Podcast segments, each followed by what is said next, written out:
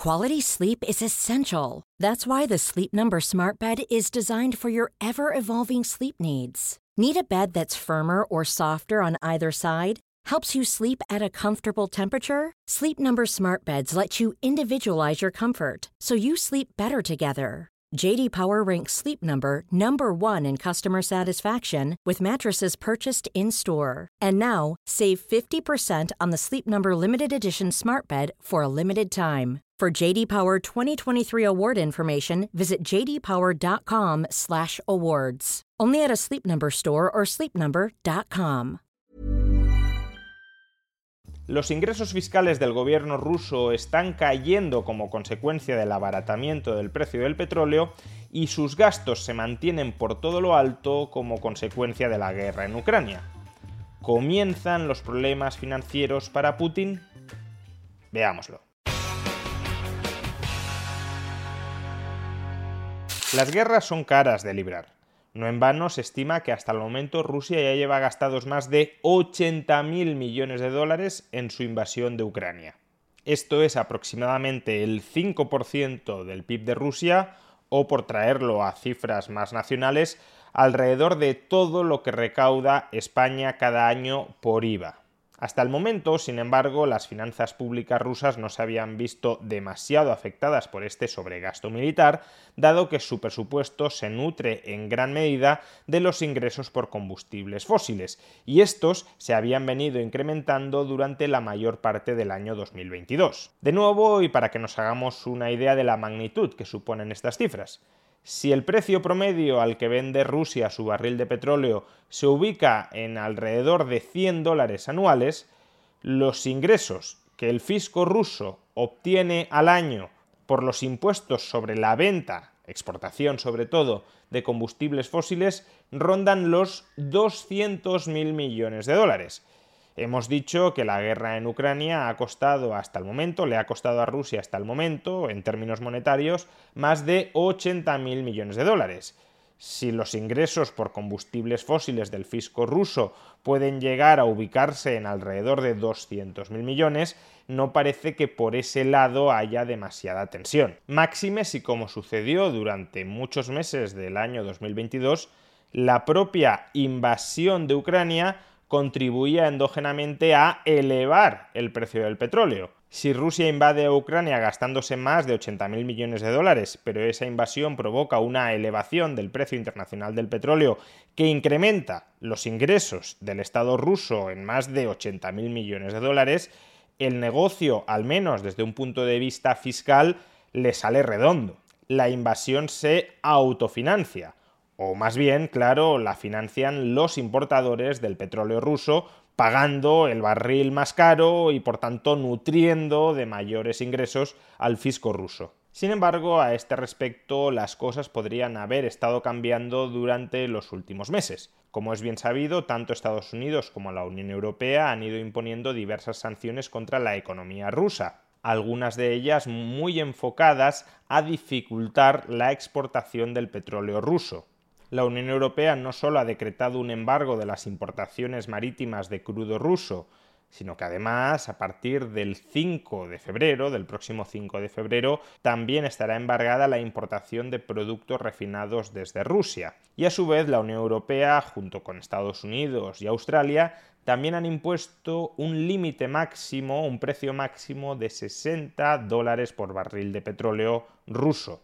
Eso significa que las empresas aseguradoras o las empresas navieras europeas encargadas de transportar o de asegurar el transporte de petróleo a terceros países fuera del bloque comunitario de Estados Unidos y de Australia, no podrán operar con esos terceros países si pagan más de 60 dólares por barril de petróleo ruso. Por ejemplo, si China pagara más de 60 dólares por barril de petróleo ruso, no podría importar petróleo desde Rusia utilizando empresas financieras, aseguradoras o navieras europeas, estadounidenses o australianas, porque esas compañías tendrían prohibido transportar y asegurar ese petróleo por el que se habrían pagado más de 60 dólares por barril. Pues bien, si conjugamos estas sanciones y todas las que se han ido imponiendo hasta el momento, junto con la debilidad internacional del precio del petróleo debido a las subidas de tipos de interés que han ido ejecutando los bancos centrales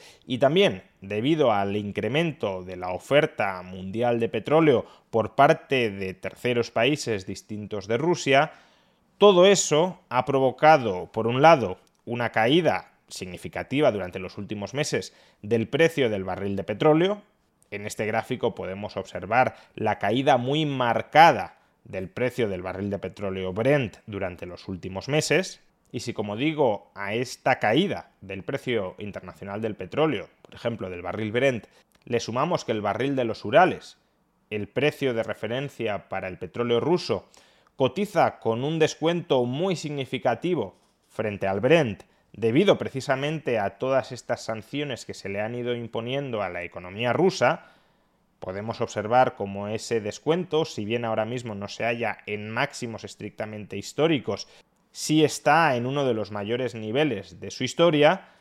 Claro, si cae el barril de petróleo Brent y el precio que recibe Rusia frente al Brent todavía experimenta un descuento significativo de alrededor de 30-35 dólares por barril de recorte en el precio debido a las sanciones y debido a los mayores costes del transporte y del aseguramiento fruto vinculado a la guerra, pues lo que esto significa es que ahora mismo Rusia está cobrando por su barril de petróleo, por el barril de los Urales, Life is full of what ifs. Some awesome, like what if AI could fold your laundry? And some, well, less awesome, like what if you have unexpected medical costs? United Healthcare can help get you covered with Health Protector Guard fixed indemnity insurance plans. They supplement your primary plan to help you manage out of pocket costs. No deductibles, no enrollment periods, and especially no more what ifs. Visit uh1.com to find the Health Protector Guard plan for you.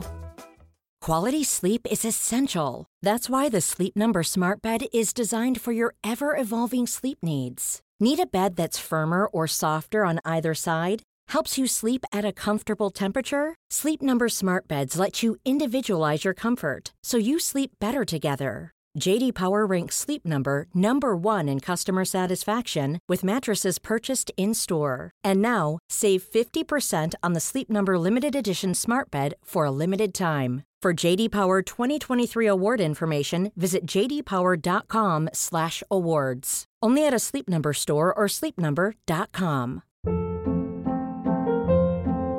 Hold up. What was that? Boring. No flavor. That was as bad as those leftovers you ate all week. Kiki Palmer here, and it's time to say hello to something fresh and guilt-free. Hello Fresh. Jazz up dinner with pecan-crusted chicken or garlic butter shrimp scampi. Now that's music to my mouth. Hello Fresh. Let's get this dinner party started. Discover all the delicious possibilities at hellofresh.com.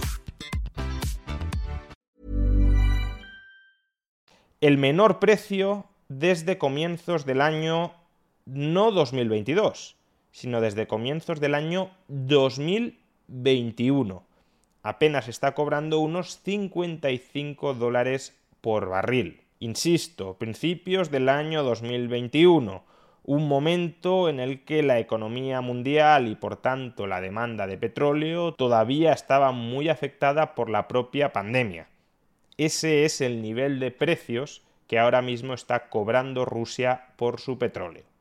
Y a efectos fiscales, a efectos de cobro de impuestos sobre esa venta, sobre esa exportación del barril de petróleo de los Urales a unos 55 dólares, a efectos fiscales todavía la base imponible es menor, porque el Estado ruso no calcula exactamente los impuestos que cobra por cada barril de petróleo sobre el precio de mercado.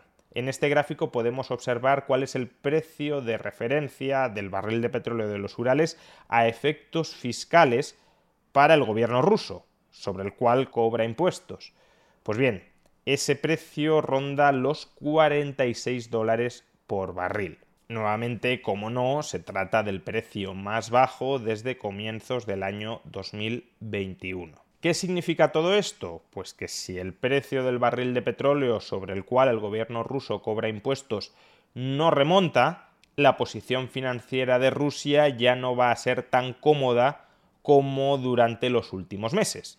De hecho, y sin ir más lejos, en el propio mes de diciembre, Rusia ya experimentó un déficit público histórico para los estándares de la economía rusa. O si lo queremos ver de otro modo, ¿qué precio promedio del barril de los Urales necesitaría Rusia a lo largo del año 2023 para cuadrar sus cuentas, para no tener déficit público? Necesitaría que el precio del petróleo se ubicara en 90 dólares por barril.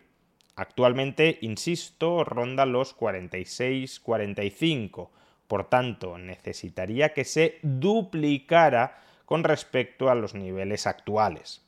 Y para que eso ocurra, primero, el precio internacional del petróleo tendría que volver a remontar, lo cual tampoco es algo del todo descabellado, habida cuenta de la reapertura de la economía china y del punto final a la política de COVID cero, pero también debería suceder que las sanciones que ha impuesto la Unión Europea, Estados Unidos y Australia contra Rusia no surtan ningún tipo de efecto a la hora de limitar un posible nuevo ascenso del precio del barril de petróleo de los Urales.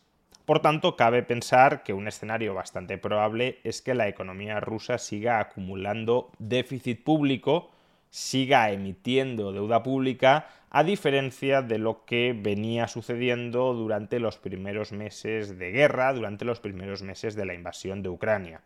Ahora bien, ¿cuáles son las implicaciones realmente prácticas de que Rusia empiece a emitir deuda para financiar su guerra?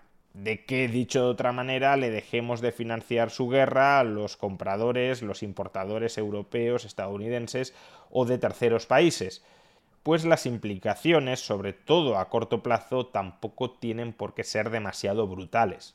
Si el precio del petróleo ruso se mantuviera en sus niveles actuales, que insisto, es el nivel más bajo en los últimos dos años, el agujero presupuestario que esto le generaría a Rusia, la emisión de deuda que tendría que ejecutar el Estado ruso y que no tenía prevista en el año 2023, sería de alrededor del 2% del PIB, lo que llevaría el déficit público de 2023 a alrededor del 3,5-4% del PIB.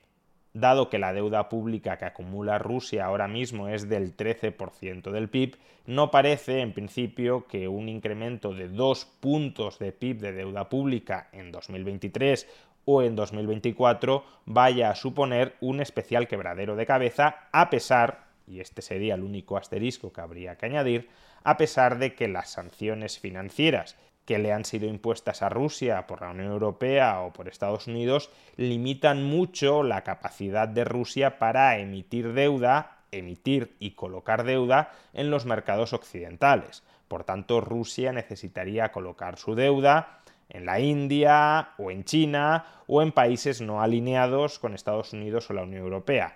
Aún así, una deuda adicional de dos puntos de PIB no parece que sea el fin del mundo. En definitiva, la guerra en Ucrania no le está saliendo gratis ni mucho menos a Rusia, no desde un punto de vista humano, pero tampoco desde un punto de vista financiero. Sin embargo, y por desgracia, tampoco parece que el coste le vaya a resultar imposible de soportar.